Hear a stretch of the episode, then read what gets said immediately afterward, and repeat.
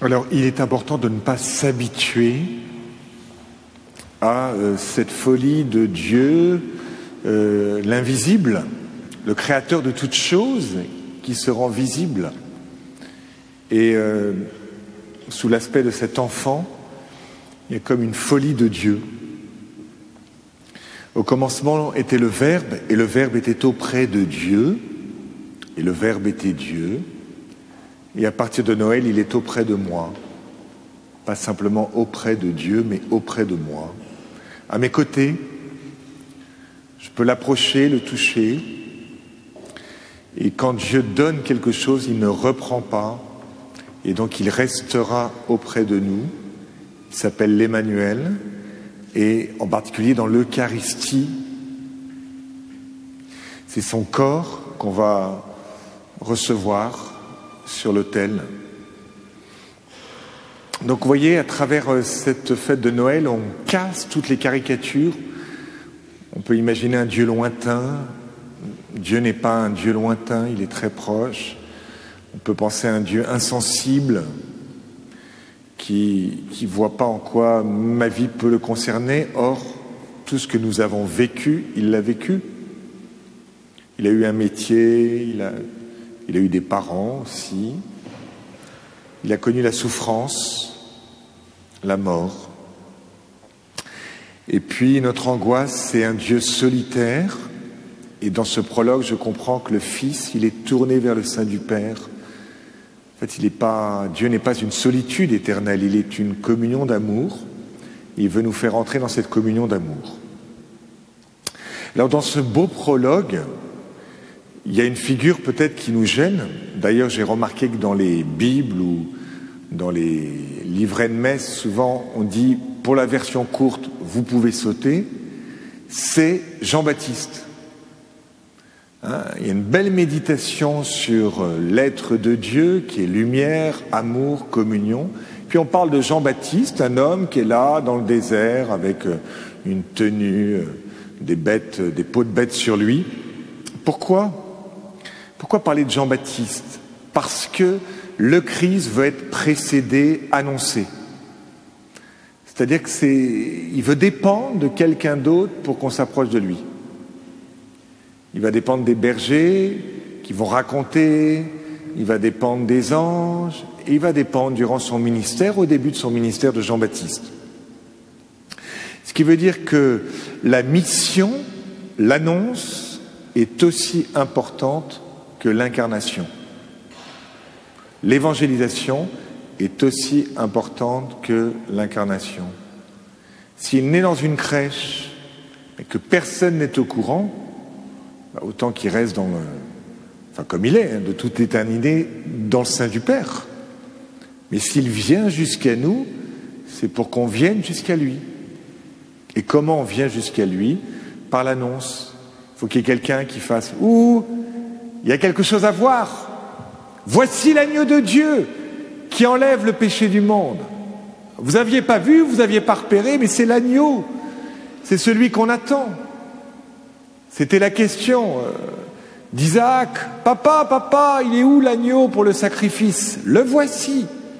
Derrière cet homme, assez grand, assez fort, en fait, c'est un agneau.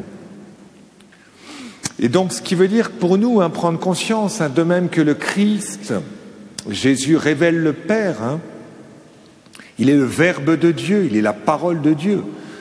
Donc je comprends qui est le Père quand j'entends le Fils. De même, Jean-Baptiste révèle le Christ.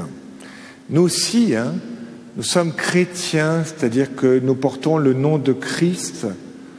C'est-à-dire que quand les gens nous voient, il faut qu'ils voient Jésus des fois, il vaut mieux leur parler aussi parce que euh, ça peut, parce que sinon vous vous mettez une exigence de folie. Hein. Si vous dites il faut que je vive de telle manière que les gens comprennent que Dieu est amour, faut assurer très fort. Hein.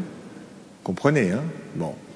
Donc moi je vis comme je peux, enfin je fais le maximum, hein. vous, vous enquêterez auprès des vicaires, mais j'annonce un petit peu, parce que les gens ils devinent pas facilement que Dieu les aime, donc, j'hésite pas à leur dire. Hein. L'Église, c'est ça la vocation de l'Église, hein. c'est de s'occuper de ceux qui n'y sont pas. Hein. L'Église existe principalement pour ceux qui n'y appartiennent pas.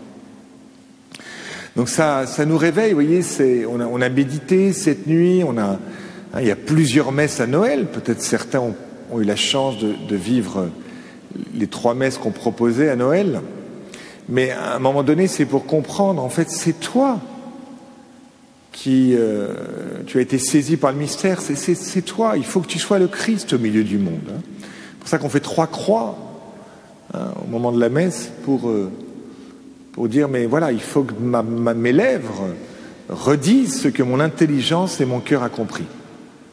Alors, la question pour nous tous, c'est comment témoigner? Il ben, faut faire comme Jean-Baptiste. Alors Jean-Baptiste, qu'est-ce qu'il a fait? Il est resté 30 ans au désert.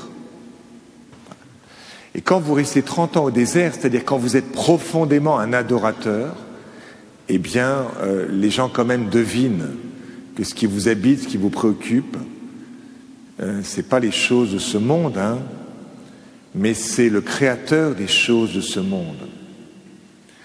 Et donc 30 ans, c'est un adorateur. Vous voyez, quand on est saisi par le Seigneur, par la contemplation, qu'on a goûté comme est bon le Seigneur, eh bien, on l'annonce, on le désigne, et on est tellement saisi par le Christ qu'on peut nous confondre avec le Christ.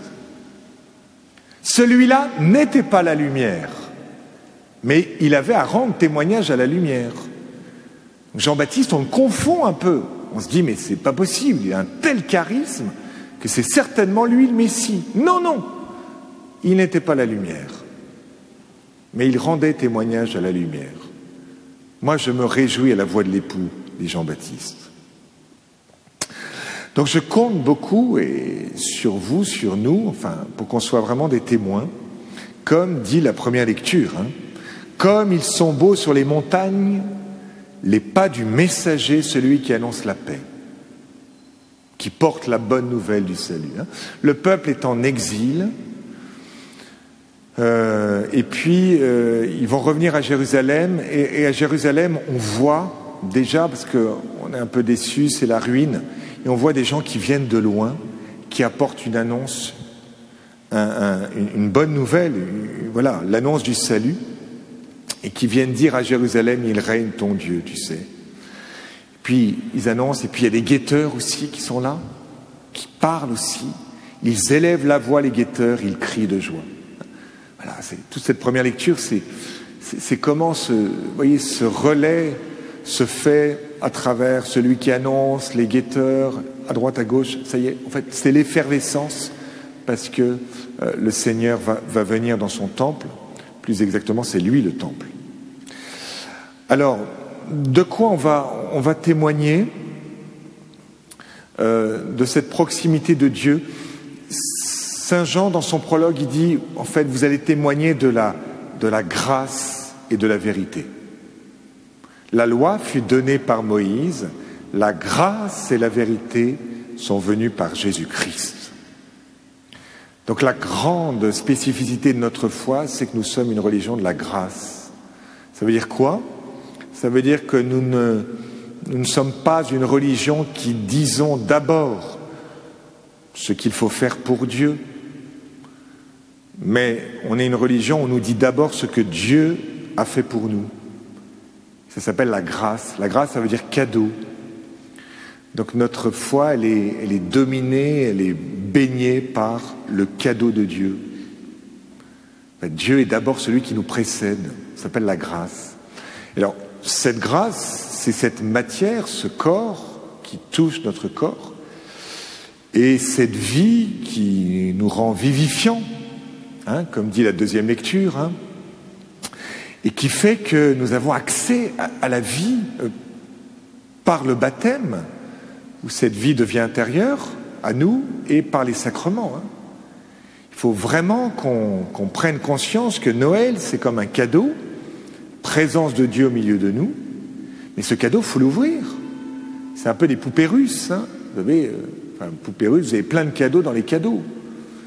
Donc, euh, des chrétiens, c'est des gens qui sont enthousiasmés par la grâce, et c'est-à-dire qui vont de cadeau en cadeau. Alors, le, le, cadeau du pardon dans la confession, le cadeau de l'Eucharistie chaque jour, le cadeau de l'onction des malades, le cadeau de la confirmation. Enfin, c'est, voyez. Et puis après, il y a la parole de Dieu, tout ça. Mais la spécificité de la grâce euh, du, du Christ, et en particulier en lien avec Noël, c'est la matière qui est touchée.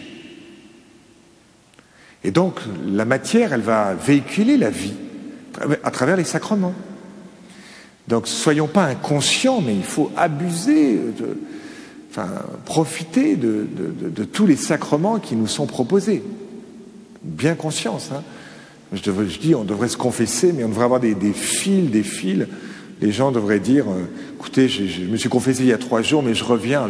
Je leur dirais, écoutez, mais oui, je sais, vous êtes, vous êtes assoiffés, mais attendez un petit peu, que ce ne soit pas toujours les mêmes. Vous voyez, ça devrait être un petit peu ça. Bon, je pense qu'on est tous un peu inconscients. Moi-même, vous voyez, en fait, on, passe à côté, Dieu donne tout, et voilà, on passe à côté. Bon, ben, c'est toujours pareil. Mais c'est le drame, hein, c'est-à-dire que ce qui nous fait basculer, c'est l'enfant Jésus.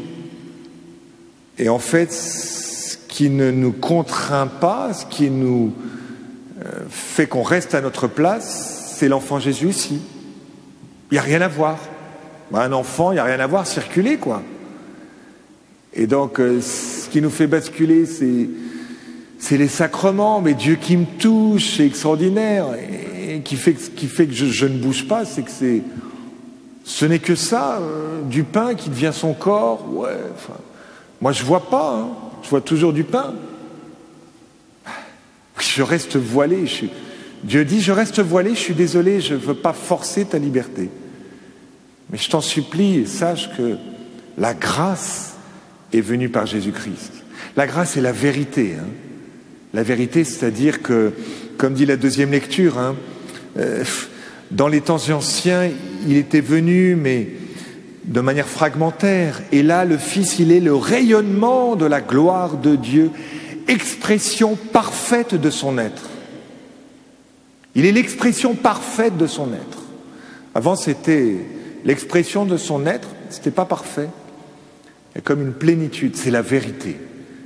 En fait, je sais, hein, en fait, je sais euh, euh, où je vais, je sais que je suis aimé, que ma vie a un sens, que je suis attendu et que quelqu'un prend soin de moi jusqu'à m'accompagner sur ma route et ça, s'appelle l'Emmanuel. La grâce et la vérité, hein. l'amour et la lumière, comme il dira dans sa première épître.